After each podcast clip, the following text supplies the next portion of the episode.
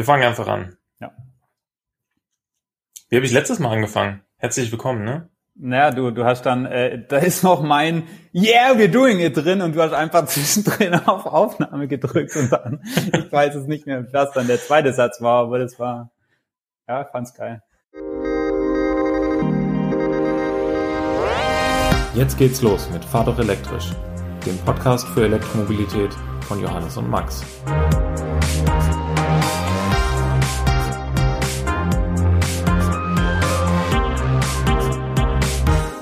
Herzlich willkommen zur ersten echten Folge von Fahr doch elektrisch.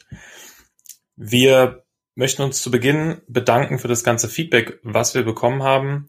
Wir haben letzte Woche eine Folge veröffentlicht, die, wie damals auch schon angekündigt, unter sehr rudimentären Verhältnissen entstanden ist, wo der ein oder andere Glitch noch drin war, wo die Audioqualität nicht perfekt war. Ähm, wir haben mittlerweile über 60 Wiedergaben. Ich und wir glauben, dass das viele sind und äh, vielen Dank für diejenigen, die sich das angehört haben und uns auch Feedback haben zukommen lassen. Wir haben uns äh, viel Feedback auch angehört und mit Leuten gesprochen und dann miteinander definiert, wie die zukünftigen Folgen strukturiert sein sollen. Das möchten wir heute dann zum ersten Mal ausprobieren. Und äh, damit steigen wir ein in die erste richtige Folge sozusagen.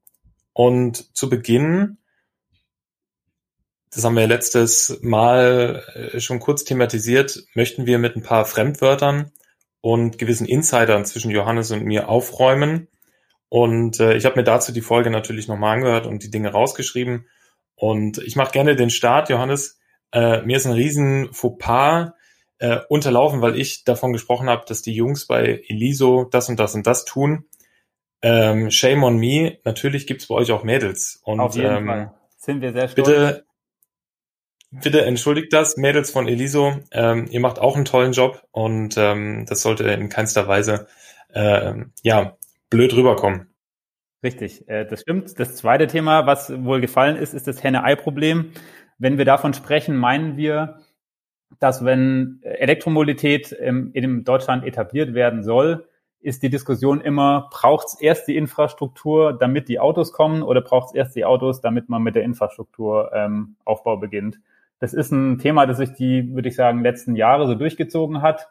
Jetzt ganz persönlich meine Meinung, ist das soweit gelöst, dass der Infrastrukturaufbau, der beginnt, der ist im vollen Gange. Ähm, und die Fahrzeughersteller liefern jetzt auch regelmäßig Modelle und die Modellpalette wird immer größer und breiter. Von daher, meiner Meinung nach, ist das Ei gelegt und äh, wird quasi ausgebrütet und demnach ist das durchbrochen. Auch dein Eindruck? Ja, genau. Also ich spreche auch immer wieder davon, ähm, das ist aber auch historisch in meinem Kopf, glaube ich, einfach bedingt. Äh, ich sehe es genauso. Äh, die Infrastruktur ist da, da gibt es keine Diskussion mehr. Es gibt für jemanden, der sich wirklich im Detail damit auseinandersetzt, immer noch Verbesserungsvorschläge und ähm, die ein oder andere Lücke gibt es natürlich. Ähm, aber grundsätzlich würde ich sagen, ist das Thema gelöst. Und ähm, die Henne in dem Fall, äh, die Autos, äh, gibt es auch mittlerweile eine tolle Auswahl. Die Auswahl wächst enorm und da ist für jeden was dabei. Es gibt auch da Ausnahmen, ja, besonders wenn ich mit Handwerkern zum Beispiel spreche, die beschweren sich darüber, dass es halt noch nicht genug Transporter äh, elektrisch gibt. Äh, auch da wird dieses Jahr noch was kommen. Da, da habe ich schon ganz tolle Sachen gehört. Ähm, insofern, äh, das ist mit Henne-Ei-Problem der Elektromobilität gemeint. Das andere äh, Wörtchen, was wir äh, sehr häufig verwendet haben, ist Elektromobilist so wie ich mich ja auch selbst äh, oft nenne. Und wir haben es letzte Woche grundsätzlich besprochen. Ich wollte es nur noch mal klarstellen, was verbirgt sich hinter diesem Begriff. Das ist quasi der Petrolhead der Elektromobilität. Also derjenige, der äh, auf Elektroautofahren steht, der darauf steht, äh, dass es irgendwie elektrisch ist, dass es leise ist, dass es vielleicht komfortabler ist, äh, manche sicherlich auch aus dem äh, aus der Motivation heraus, dass es grün ist, der Umwelt äh, zuträglich ist, ähm, dass jeder sozusagen mit dem Auto auch seine Möglichkeit hat, äh, etwas gegen den Klimawandel zu tun. Das verbirgt sich äh, ja nach meiner Definition hinter dem Begriff Elektromobilist. Ähm, hast du dem noch was hinzuzufügen? Nö, das sind, was ich noch gemerkt habe, sind auch ähm, einfach Personen, die technologieaffin sind. Also die haben Interesse an dieser Technologie der Zusammenarbeit von Batterie und Elektromotor, ähm, irgendwie dem Verteilen von, von Strom durch Stromnetze, das ist äh, auch manchmal aus so einer Technologieecke raus, dass einfach jemand das spannend findet. Aber ja, das ist eine gute Definition. Was wir oft verwendet haben und wahrscheinlich auch noch sehr oft verwenden werden, ist der Begriff oder die Abkürzung Kilowattstunde, also kWh. Das ist äh, im normalen Autogebrauch bisher eher nicht vorgekommen. Ähm, das bezeichnet die ähm, Energiemenge. Also der, wenn ein Fahrzeug oder ein Verbraucher ähm, für eine Stunde vier Kilowatt Energie bezieht, dann hat das ein Energiegehalt äh, von vier Kilowattstunden oder Energie, Energiemenge von vier Kilowattstunden. Vielleicht kann man das irgendwie bildlich vergleichen mit dem Tankinhalt. Also der, die Liter Tankinhalt ist äquivalent zu dem äh, Maß Kilowattstunden, was eben den Energiegehalt der Batterie bezeichnet. Und damit kann man irgendwie vergleichen, ähm, das ist der Energievorrat, den man im Fahrzeug hat, um zu fahren. Ja, genau richtig. Ähm, das Problem an der Stelle, um das noch kurz hinzuzufügen, ist halt, dass ähm, in einem Liter Benzin oder Diesel äh, leider sozusagen viel mehr Energie gespeichert werden kann als ähm, in der gleichen Volumeneinheit Batterie. Ja, also ein Liter äh, Batterie kann da eben ja bei weitem nicht so viel Energie fassen, weswegen wir halt das äh, die Herausforderung haben, äh, die gleiche Reichweite in Elektroautos darzustellen wie in Verbrennern. Ähm, mittlerweile kann man in manchen Fällen argumentieren, dass die Autos vergleichbar geworden sind, aber statt einem, ich sage jetzt mal 50, 60, 70, 80 Liter Benzin- oder Dieseltank muss ich jetzt halt, ähm, ich glaube im Worst Case 800 Kilo Batterien in ein Auto reinbauen.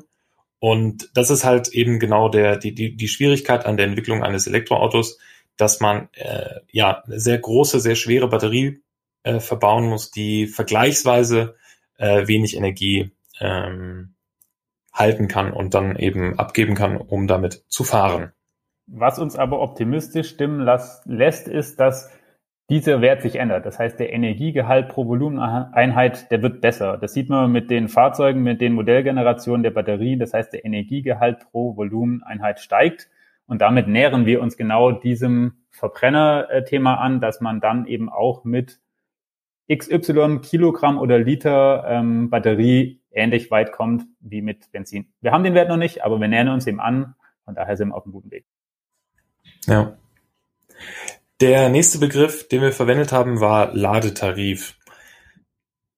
Das versuchen wir jetzt so kurz wie möglich zu halten. Ähm, einen Ladetarif äh, braucht man, wenn man unterwegs laden möchte.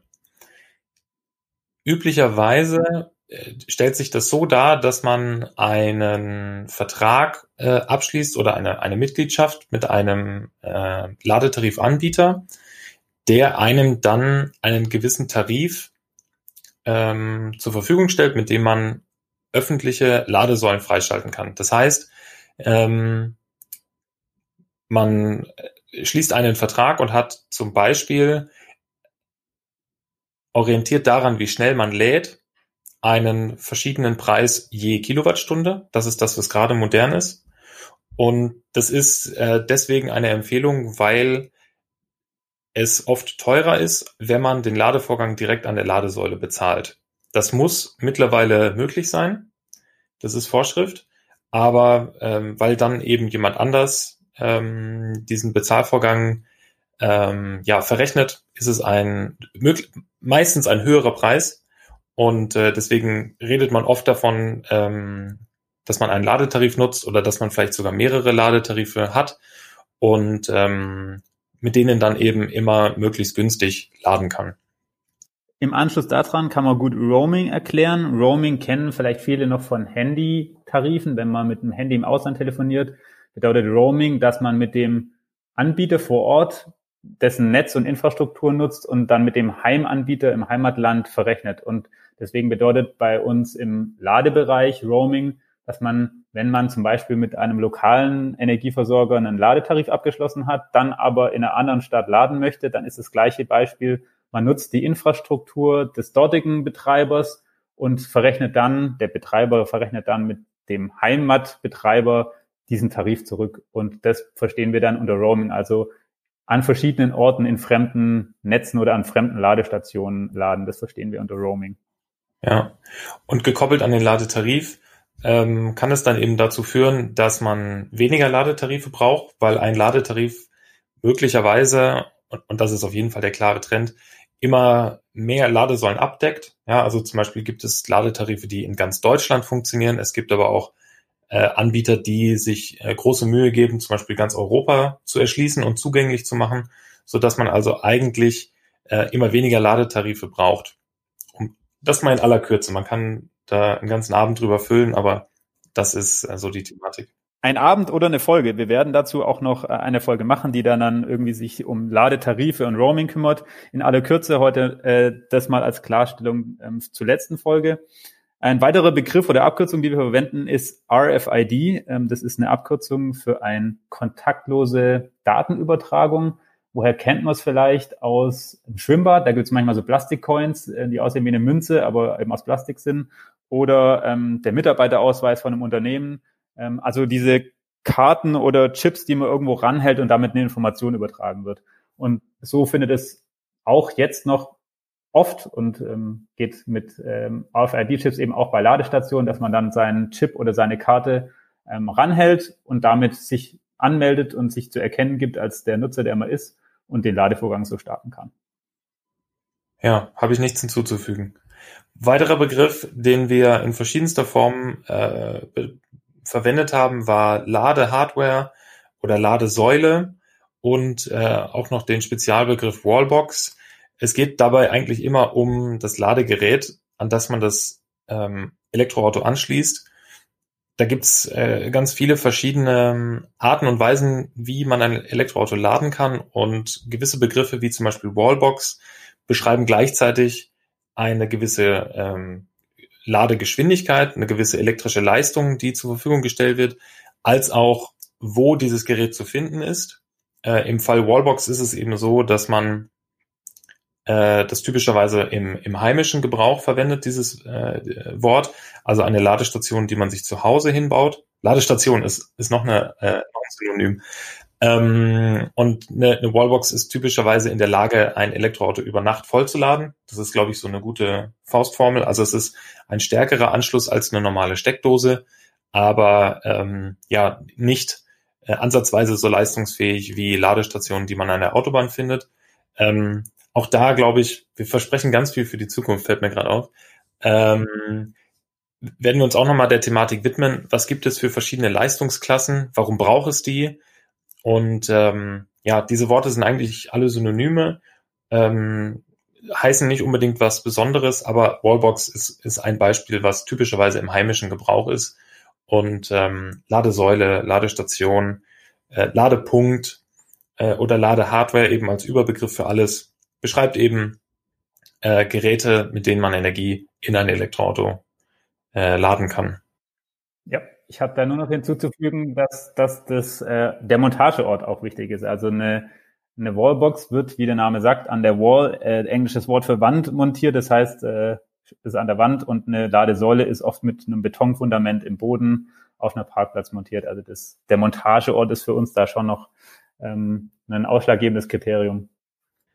Und der zweite Bestandteil neben äh, einer klaren Begrüßung ähm, in, der, in der Folge eines äh, Podcasts von Vater Elektrisch ist, dass wir beide kurz ein, äh, eine News der Woche äh, darlegen wollen und kurz anreißen wollen. Wir wollen uns ja klar davon differenzieren, irgendwie Nachrichten, ein Nachrichtenpodcast zu sein. Ähm, da gibt es schon ähm, coole Formate, mit denen wir nicht konkurrieren können, glaube ich, und wollen.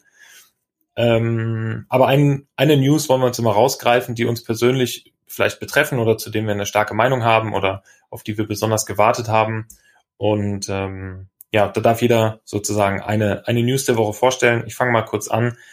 Was in den letzten Tagen durch die ähm, Presse der Elektromobilität ging, war, dass es mittlerweile einen Gesetzentwurf dafür gibt, dass ähm, es in der Wohnungswirtschaft leichter werden soll, eine Ladestation zu Hause aufbauen zu dürfen.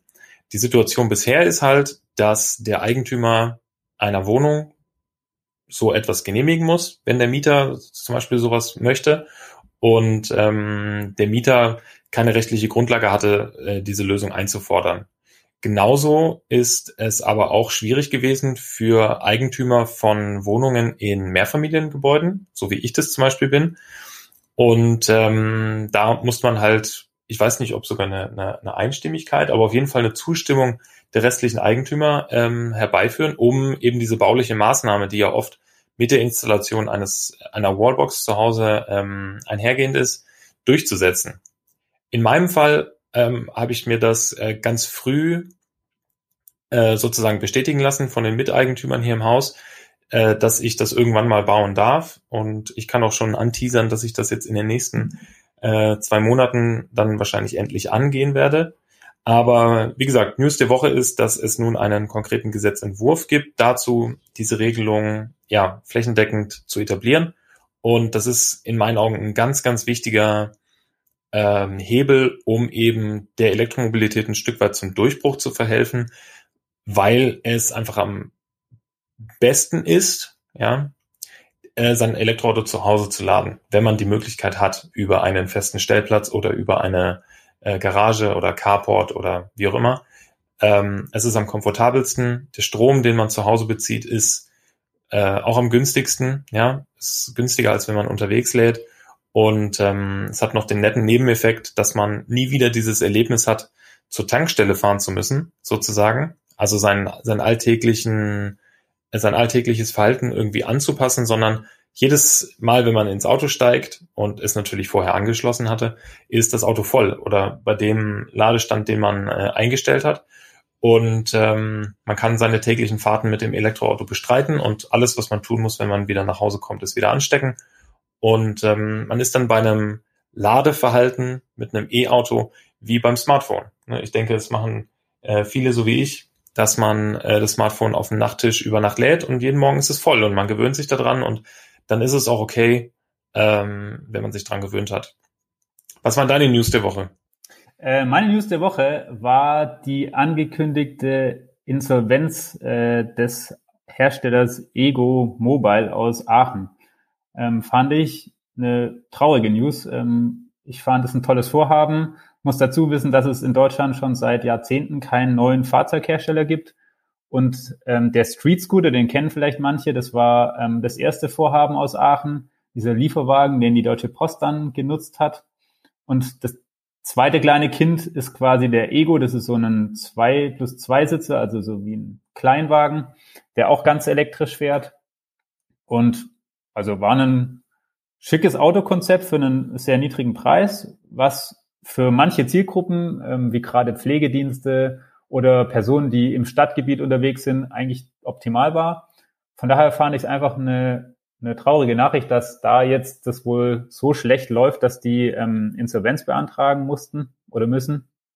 Ähm, ich habe es mir noch nicht im Detail angeguckt, aber was ich gelesen habe, ist, dass da halt viel zusammenkommt aus ähm, Zulieferer, die gekauft wurden und nicht mehr liefern durften, aus ähm, anderen Zulieferschwierigkeiten, teilweise vielleicht auch der ein oder anderen Entscheidung im Management, die man hätte anders treffen können. Ähm, und der Umweltbonus hat denen dann wohl am Ende das Genick gebrochen. Trotzdem ähm, bin ich in dieser äh, Nachricht trotzdem noch optimistisch, dass es weitergeht. Das haben die auch angekündigt. Also ähm, eine Insolvenz zu beantragen bedeutet ja nur, dass man das tun muss, um ähm, einen Zahlungsausfall anzukündigen, aber das kann trotzdem weitergehen. Wenn die jetzt ähm, noch jemand finden, der Geld gibt, dann ähm, kann es auch wieder mit Schwung weitergehen. Die haben ordentlich Werke gebaut in Aachen, die haben ähm, auch Kapazitäten geschaffen. Von daher fände ich schade, wenn es wirklich ähm, zum Stillstand kommt, sondern ich hoffe, dass das jetzt irgendwie eine sehr unschöne ähm, Delle ist, aber dass es da trotzdem weitergeht. Super. Ja, das äh, zum Thema News der Woche kann man sicherlich äh, irgendwie noch schleifen. Ob man vielleicht nochmal in eine Diskussion oder so eingeht, werden wir dann in Zukunft sehen. Aber jetzt belassen wir es erstmal dabei.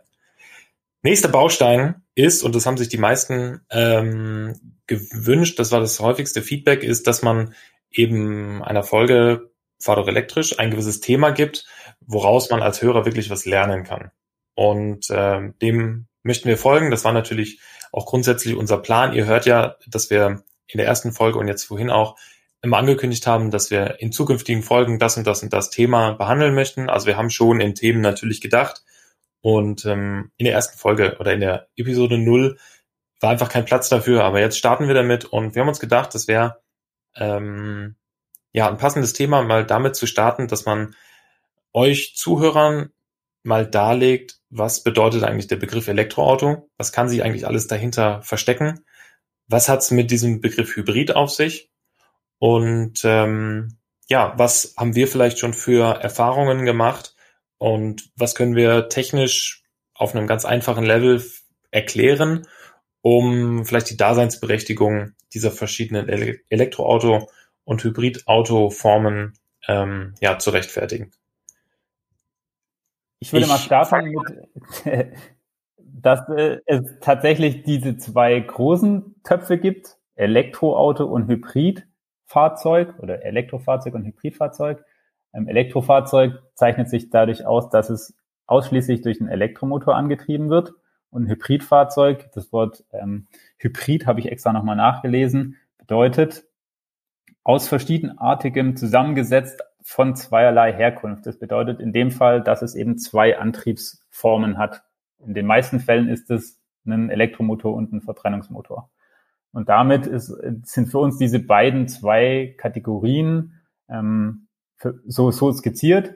Ähm, normalerweise kommt dann spätestens jetzt der Einwand, ja, was ist denn mit dem Wasserstoff- oder Brennstoffzellenfahrzeug? Das Brennstoffzellenfahrzeug ist auch ein Elektrofahrzeug. Also ich finde es äh, manchmal spannend, wenn man, wenn ich einen Vortrag halte und da aus dem Publikum diese Frage kommt, merke ich, dass, dass man das vielleicht nochmal ähm, ähm, erklären muss. Ein Brennstoffzellenfahrzeug ist genauso ein Elektrofahrzeug, weil es auch von einem Elektromotor angetrieben wird. Die Energie kommt in diesem Fall aber eben aus der Brennstoffzelle, die wiederum mit Wasserstoff gespeist wird. Ähm, und bei den Fahrzeugen, die wir jetzt bisher so besprochen hatten, kommt die Energie aus einer Batterie, die mit Strom gespeist wird. Und darin liegt dann im Endeffekt der Unterschied in der Energiequelle und der Energiespeicherung. Aber der Antrieb ist bei einem Brennstoffzellen und bei einem batterieelektrischen Fahrzeug beides mal elektrisch und bei einem Hybridfahrzeug eben mit einer zweiten Quelle, meistens ein Verbrennungsmotor. Ja, und da gibt es ähm, im Bereich der Hybridfahrzeuge gibt es auch nochmal verschiedene äh, Unterteilungen, die es auch wert sind, nochmal einzeln kritisch zu betrachten, weil vielleicht ist der eine oder andere auch verwirrt, wenn manchmal gegen die sogenannten Plug-in-Hybride gewettert wird. Und ähm, damit sind aber nicht alle Hybride gemeint. Also ganz einfach gesprochen, ein Hybrid beinhaltet einen elektrischen und einen äh, verbrennungsmotorischen Antrieb aber äh, es gibt verschiedene Ausgestaltungsmöglichkeiten. Die größte Form der Ausgestaltung äh, sozusagen ist der Plug-in-Hybrid, wo in dem traditionellen Verbrennermodell, ja, wie zum Beispiel äh, in einem VW Golf, ja, ganz viele Fahrzeuge, die man so kennt, gibt es mittlerweile als Plug-in-Hybrid. Zusätzlich zu einem ähm, normalen Verbrenner, und das kann ein Benziner oder in seltenen Fällen auch ein Diesel sein, ein ähm, Batteriepaket verbaut wird und eben auch ein elektrischer Antrieb. Ähm, und mit diesem Plug-in-Hybrid ist es möglich, sowohl rein elektrisch, rein mit dem Verbrennungsmotor angetrieben oder in einer schlauen Kombination, entweder zum Spritsparen oder wenn man eben die le maximale Leistung der beiden Antriebe kombinieren will, besonders sportlich fahren will. Ähm, bei dem rein elektrischen Fahren ist eben der Plug-in-Hybrid ja, besonders stark, weil er eben eine so große Batterie hat, dass er viele Kilometer rein elektrisch fahren kann. Meistens sind das so in der Realität 30 bis 40, wenn ich auf dem aktuellen Stand bin. Und äh, damit kann man eben argumentieren, dass wenn man diese Batterie fleißig lädt und das elektrische Fahren regelmäßig nutzt, dass man also auf die gefahrene ähm, Strecke effektiv den Verbrennungsmotor auslassen kann und so eben Sprit spart. Das äh, Problem, was es nur bei diesem Antrieb gibt, ist, dass wenn man diese Batterie nicht lädt und ähm, diesen Vorteil des elektrischen Antriebs nicht nutzt, dann hat man halt ein enorm schweres Auto, weil Batterie und Elektromotor und die ganze Elektrik, die man eben zusätzlich verbauen muss, dazu führt, dass das Auto ähm, viel schwerer ist und dann hat man einen in manchen Fällen sogar kleineren Verbrenner als typisch in diesem Fahrzeugmodell, der dieses zusätzliche Gewicht äh, rumhieven muss. Und das kann dann dazu führen, dass ein Plug-in-Hybrid mit einer leeren Batterie mehr äh, Diesel oder Benzin verbraucht als äh, sein konventionell angetriebener Bruder oder Schwester. Und ähm, ja, diese Fahrzeuge werden genauso behandelt in der, in der Gesetzgebung wie batterieelektrische oder wasserstoffelektrische Fahrzeuge. Besonders beliebt sind sie deshalb bei ähm, ja, Flotten- und Firmenfahrzeugen. Ähm, und ähm, man hat aber keine Kontrolle darüber, ob diese Fahrzeuge wirklich ähm, spritsparend bewegt werden oder ob sie eben nur genutzt werden, ähm, weil sie günstig zu haben sind, weil ähm, ja das eben entsprechend subventioniert wird. Auch ein Thema für eine zukünftige Folge. Da aber, kurzer Einwand, stimmt nicht ganz. Tatsächlich gibt's, ähm, haben wir bei Liso mit Fuhrparkmanagern gesprochen, die genau dieses Verhalten ähm, festgestellt haben, dass die Mitarbeiter sich den Hybrid als Leasingfahrzeug bestellen, wegen der 0,5 Prozent Besteuerung und dann aber nicht elektrisch fahren und damit der Verbrauch über dem konventionellen Fahrzeug liegt. Und das haben die schon gemessen und haben dann tatsächlich ausgerechnet, was ein normaler Verbrauch wäre und wer drüber liegt, zahlt den extra. Also die ziehen dir das vom Gehalt wieder ab. Das heißt, die zwingen ihre Leute zum Laden, weil sie sagen, das war der Witz der Sache. Wir stellen euch auch Ladeinfrastruktur bereit, aber dann ladet auch. Und wenn ihr das nicht macht, dann zahlt ihr den Mehrverbrauch selber. Fände ich konsequent. Ja, das ist ja genau meine Art von äh, Herangehensweise. Zuckerbrot äh, und Peitsche. Kannte ich so noch nicht. Äh, Finde ich super.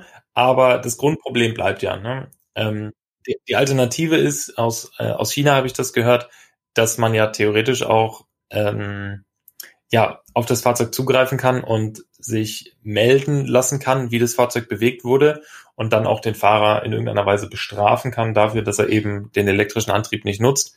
Ähm, typisch äh, chinesischer Ansatz sozusagen. Ähm, aber das so zum, zum Plug-in-Hybrid. Große Batterie kann eine, eine ja, signifikante Strecke elektrisch zurücklegen, aber wenn äh, dieser Akku leer ist, äh, weil er zum Beispiel nicht geladen wurde, dann äh, kann das Ganze auch schnell kontraproduktiv sein und äh, dann hat das Ganze nichts gewonnen. Die nächste Form der Hybride ist ein äh, sogenannter Vollhybrid. Äh, Vollhybrid bedeutet, ähm, dass es auch eine Batterie und auch einen Elektromotor gibt. Dieses Fahrzeug kann aber wirklich nur minimale Strecken elektrisch zurücklegen Typisches Beispiel, was mittlerweile wahrscheinlich jeder kennt, ist der Toyota Prius. Die haben diese Kategorie auch nicht erfunden, aber als erstes besetzt und ja, sind auf jeden Fall äh, sehr erfolgreich damit. Haben den Prius ja schon millionenfach gebaut. Und ähm, diese Technik schlau eingesetzt, ja, weil das Fahrzeug das ja auch äh, dann voll in der Hand hat, führt tatsächlich dazu, dass man äh, Sprit sparen kann und weil die Batterie eben sehr, sehr klein ist, äh, weil man nur vielleicht fünf Kilometer damit elektrisch fahren kann, äh, ist der Mehrverbrauch, wenn diese Batterie zufällig mal leer ist, eben auch fast äh, nicht messbar. Und somit tun diese Fahrzeuge etwas dazu beitragen, dass man Sprit sparen kann. Ja, wichtiger Punkt noch, man hat keinen Stecker. Die können nicht extern geladen werden. Also Vollhybride haben wegen der kleinen Batterie keine Möglichkeit, es extern über eine Ladestation oder Ladesäule zu laden, sondern das lädt sich über Rekuperation. Genau, also über das Bremsen zum Beispiel ähm, kann der Elektromotor genutzt werden, um Energie in die Batterie zu schieben. Die nächstkleinere Form der Hybride sind dann Mild-Hybride. Mild-Hybride sind mittlerweile sehr beliebt und wahrscheinlich der wichtigste Teil der ähm, ja, kurzfristigen Maßnahmen, um den ähm, Spritverbrauch und letztendlich dann auch den CO2-Ausstoß der Fahrzeuge zu reduzieren indem dem Verbrennungsmotor ein ja, Elektromotor zur Seite gestellt wird, der ihn unterstützt.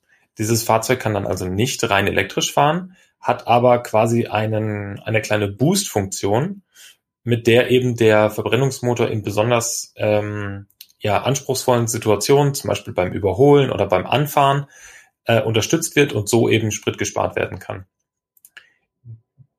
Diese Maßnahme ist ähm, natürlich eine, eine sehr, sehr kleine Maßnahme, aber in, in Summe, ja, wenn man das in jedes Fahrzeug einbaut, äh, was mittlerweile der klare Trend ist, man äh, beobachtet, dass immer mehr ähm, Verbrennungsmotoren, die entweder neu entwickelt werden oder die irgendeine Art von äh, neuer Entwicklungsstufe bekommen, diese Technik äh, standardmäßig beinhalten, dann kann man damit in der Summe auf jeden Fall auch Sprit sparen und ähm, ja, der Hersteller ähm, einer, einer gewissen Marke dann auch seine CO2-Ziele ähm, ja etwas eher erreichen, als wenn er diese Maßnahme nicht ergreifen würde.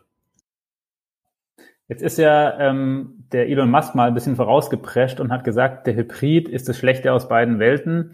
Argumentation war, dass er gesagt hat, naja, du fährst den Verbrenner und hast die ganzen Aufgaben eines Verbrenners, nämlich Ölwechsel, ähm, keine Ahnung, ähm, Benzin nachfüllen und so weiter. Gleichzeitig hast du aber auch noch eine Batterie an Bord, die, wie du gesagt hast, wenn man das nicht lädt, das Fahrzeug schwer macht und der Verbrauch nach oben geht.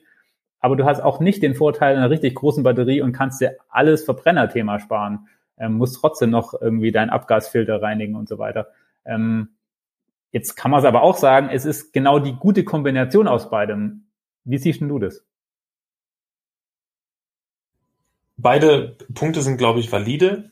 Ähm, es ist ganz lange gefeiert worden, also der Plug-in-Hybrid ist ganz lange gefeiert worden als eben der Wegbereiter zur vollelektrischen Mobilität, weil man so den Leuten ein Auto anbieten konnte, was sie benutzen können wie bisher auch. Sie mussten fast nichts Neues lernen. Sie hatten die Sicherheit, ja, Worst Case, ähm, quer durch Deutschland, ähm, vielleicht auch noch ins Ausland in Urlaub zu fahren, äh, ohne sich irgendwie Gedanken machen zu müssen. Und sie konnten äh, vielleicht in ihrem Pendelbereich oder wenn sie das Fahrzeug ähm, ja nur auf Kurzstrecken bewegt haben, ja elektrisch bewegen und so günstiger fahren, umweltschonend fahren und ähm, ja sich sich vorbereiten auf die voll elektrische Mobilität. Ähm, schade finde ich, dass sich diese Argumentation halt bis heute hält, obwohl es in ganz vielen Segmenten, Fahrzeugsegmenten schon voll elektrische Fahrzeuge gibt, die es mit traditionellen Modellen aufnehmen könnten. Ne? Und ein typischer Vergleich, ähm, was glaube ich ein sehr beliebtes Segment ist, ist eben so eine Mittelklasse Limousine oder Kombi, ähm, also BMW 3er, Audi A4, ähm, VW Golf oder Passat, ja, also diese, diese Klasse von Auto, die, die einfach sehr beliebt ist in Deutschland. Da gibt es einen Haufen äh, elektrischer äh, Alternativen, wie zum Beispiel das Tesla Model 3, was ich fahren darf. Und äh, das funktioniert schon sehr, sehr gut. Diese Fahrzeuge sind sehr gut gemacht und man kann damit auch das Langstreckenfahrverhalten äh, abdecken, wenn man sich natürlich einmal damit auseinandergesetzt hat, was bedeutet es, eine Langstrecke zu fahren, wie funktioniert Laden, wie kann man das Ganze von, von äh, Haustür zu Haustür möglichst zeiteffizient gestalten. Und ähm, deswegen bin ich mittlerweile mehr auf der äh, auf der Argumentationsseite, dass das schlechte äh, eine schlechte Kombination der beiden, weil ja es schon wirklich gute Alternativen gibt. Hm. Ja, das Schöne ist jetzt ja, dass, dass äh, du mit Model 3 von Tesla und Renault Zoe zwei vollelektrische Fahrzeuge hast. Ähm, wir bei Eliso den Audi A3 e-tron als Plug-in-Hybrid fahren. Das heißt, wir beide haben genau jetzt jahrelang Erfahrung auf beiden Varianten. Ähm, wir sind zusammen mit deinem Model 3 äh, zu einem Termin nach Duisburg gefahren und wieder zurück am gleichen Tag. Das hat wunderbar funktioniert. Das heißt, da können wir beide ja aus allererster Hand beweisen, dass ähm, genau die Langstrecke funktioniert und dieses Argument, ja, aber ein Kundentermin am anderen Ende von Deutschland geht nicht. Das geht schon. Äh, das hat wunderbar geklappt. Wir sind ähm, um Frankfurter Flughafen nochmal einen Kreis gefahren, aber ansonsten hat es äh, auf dem, an dem Tag wunderbar funktioniert. Ähm, jetzt meine Sicht aus äh, Plug-in-Hybrid-Fahrer. Äh, ähm, es war für uns damals, als wir das Fahrzeug angeschafft haben bei Liso, tatsächlich die Frage, ähm, was schaffen wir an? Als rein elektrische gab es damals das Model S in der ganz frühen Variante, der, das Zoe gab's ähm, kurz danach, war aber nicht lieferbar. Also haben wir uns für den ähm, Hybrid, den Plug-in-Hybrid entschieden und müssen sagen, dass das für unsere Anforderungen, nämlich in der Stadt elektrisch fahren und wenn wir weiter weg müssen, ähm, können wir dann aber auch schnell und ohne ähm, sich mit dem Laden auseinanderzusetzen, ähm, äh, mit dem Verbrenner fahren, können auch an einem Tag nach Berlin und dann auch nach Essen weiter. Ähm, von daher ist es okay. Ich muss aber ehrlich sagen, ähm, dass ich auch an Eliso den Anspruch habe, dass wir das besser kriegen, hinkriegen und wir müssen elektrisch laden können und dürfen nicht sagen, das ähm, wissen wir nicht, wie es geht. Das wissen wir sehr genau, wie es geht. Deswegen haben wir jetzt ja auch den Zoe bestellt. Das heißt, äh, wir werden ab ähm, hoffentlich über, übernächster Woche dann auch rein elektrisch fahren. Und der Beweis haben wir beide ja auch auf unserer Fahrt schon erbracht, dass es geht. Von daher war das damals für mich so die, ähm, die verfügbare Variante bestellen und ich, ähm, wenn dann jemand sagt, ich traue mich noch nicht an das Thema hin, dann sage ich auch besser Plug-in-Hybrid, weil das spart wahrscheinlich doch irgendwie, wenn man es nutzt, ähm, Emissionen ein und das finde ich gut, besser als nochmal einen Verbrenner kaufen. Ähm, wenn man kann und sein Fahrverhalten ehrlich analysiert, dann glaube ich, dass auch viele schon rein elektrisch fahren können. Ähm, am Ende ist es für manche auch für Unternehmen oder Privatpersonen wahrscheinlich auch eine Preisfrage. Gibt es für meine Preisklasse ein rein elektrisches Modell mit der Reichweite? Aber auch da muss ich sagen, hat sich jetzt in den letzten Monaten die Auswahl bei den Herstellern so gebessert, dass jetzt, sagen wir mal, in das Preissegment, ähm, in das untere Preissegment Fahrzeuge reinrutschen, die auch schon hohe Reichweiten haben. Und damit wird das Argument geht nicht immer dünner, weil es geht halt schon.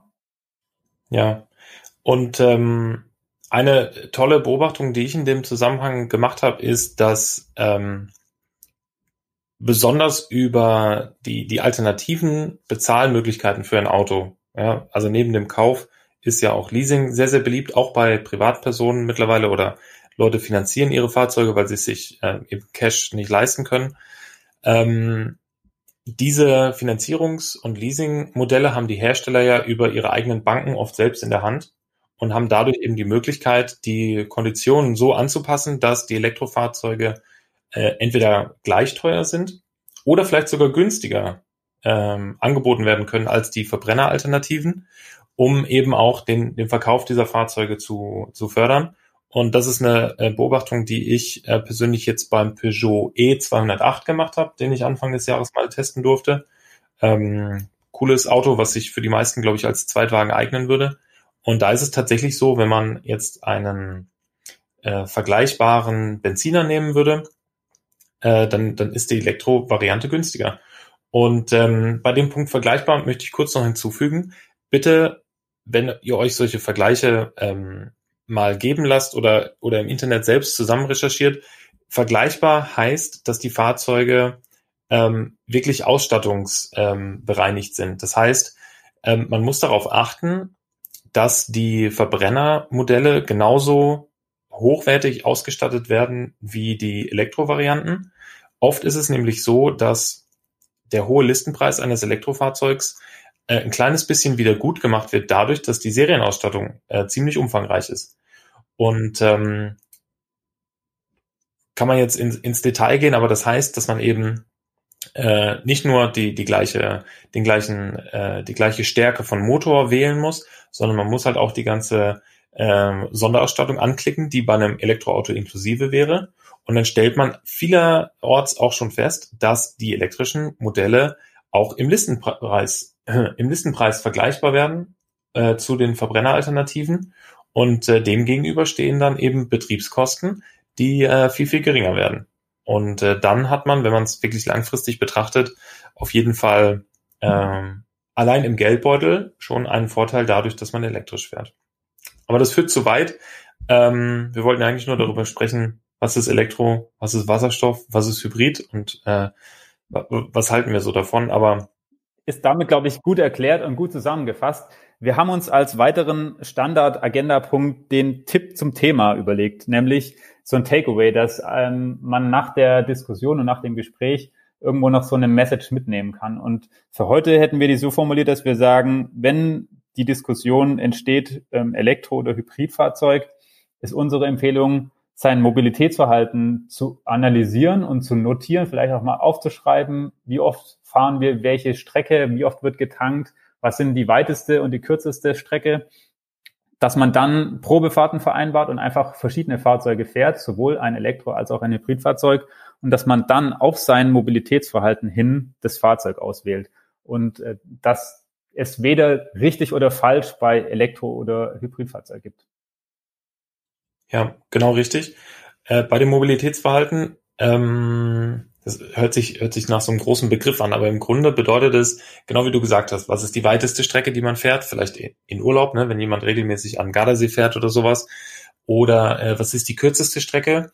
Ähm, noch eine andere Qualität kriegt das Ganze natürlich, wenn ich äh, dem auch noch hinzufüge, wie häufig fahre ich welche Strecke. Ja, das heißt, wenn ich einen 10 Kilometer Arbeitsweg habe, ähm, und den eben fünfmal die Woche fahre, dann ist das, äh, sind das 100 Kilometer, die ich äh, die Woche brauche, um zur Arbeit zu fahren.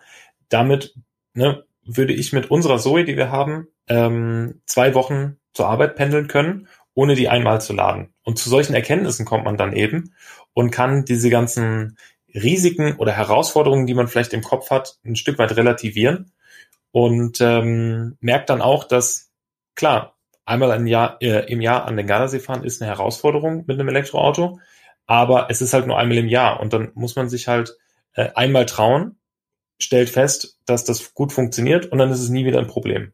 Und ja, macht euch bitte mal die Mühe, äh, überlegt mal, wie viel ähm, ihr, ja, welche Strecken fahrt und dabei ist nicht ausschlaggebend, wie viel Kilometer ihr im Jahr ähm, zusammenfahrt, sondern wofür nutzt ihr das Auto tatsächlich? Und wenn es mehrere Autos gibt im Haushalt, auch ein ganz wichtiger Punkt, ähm, habe ich letzte Woche auch schon angesprochen, nicht jedes Auto im Haushalt wird gleich genutzt. Und da ist sehr wahrscheinlich, dass äh, kleinere Fahrzeuge, die vielleicht eher im, im Heimatgebiet unterwegs sind, sich super eignen, äh, voll elektrisch zu fahren, mit einem auch gerne äh, gebrauchten Elektroauto zum Beispiel, mit äh, gerne einer, einer kleinen Batterie, ein Auto, was vielleicht schon 50 oder 100.000 Kilometer gefahren hat, einfach um anzufangen, ja, um sich zu trauen, ähm, das, das mal auszuprobieren. Und ähm, ja, das Thema Probefahrten ist zum einen natürlich wichtig, um zu verstehen, was, was kann jetzt ein Auto, ähm, wie, wie kann das mein Mobilitätsverhalten abdecken, wie fährt sich das? Ja, ein Elektroauto fährt sich ja grundlegend anders als ein äh, Benziner oder Diesel, da muss man sich auch erstmal dran gewöhnen, aber wenn man es einmal erfahren hat, äh, Wortspiel, dann, ähm, dann, dann macht das alles Sinn und dann kann man sich viel mehr darunter vorstellen, als wenn man nur davon liest. Und ähm, ja, vielleicht muss man dem Ganzen noch den, den, äh, den Zusatz geben, dass äh, man natürlich idealerweise die Anschaffung eines neuen Elektroautos und einem äh, eines neuen Verbrenners vergleicht, damit der Vergleich wirklich super fair ist. Ähm, also nicht jetzt, ich könnte mir einen gebrauchten äh, Diesel-Kombi kaufen oder einen neuen Tesla. Klar, dann gewinnt natürlich besonders in der Kostenbetrachtung äh, der Diesel wahrscheinlich. Aber wenn man neu gegen neu vergleicht und, und den Vergleich wirklich fair macht, dann wird man erstaunt sein, äh, wie schnell sich das rechnen kann. Und ähm, ja, bitte probiert es einfach mal aus. Die Autohändler haben die aktuellen Modelle rumstehen, äh, freuen sich, ähm, das, was sie in den Schulungen gelernt haben, äh, weiterzugeben. Und ähm, wer Probleme hat, kann sich gerne melden. Wir helfen da, glaube ich, gerne in unserem Wirkungsbereich mit unseren Tipps. Und ähm, ja, das äh, wäre so zum Tipp zum Thema. Genau, mit dem Tipp zum Thema sind wir auch am Ende unserer ersten Episode. Wir danken euch fürs Zuhören. Nächste Woche haben wir folgenden Agendapunkt und zwar dieses Thema Heimladen. Ihr habt gehört und gemerkt, der Max ist große Befürworter vom Heimladen. Ich würde es auch unterschreiben. Wer kann, wird zu Hause laden. Ich würde aber auch Partei für die ergreifen, die nicht zu Hause laden können. Ähm, das werden wir dann auch in einer weiteren Folge noch besprechen. Aber nächste Folge wird es um das Laden zu Hause äh, gehen. Und wir freuen uns drauf, wenn ihr wieder dabei seid und danken euch heute mal fürs Zuhören. Tschüss. Ciao, ciao.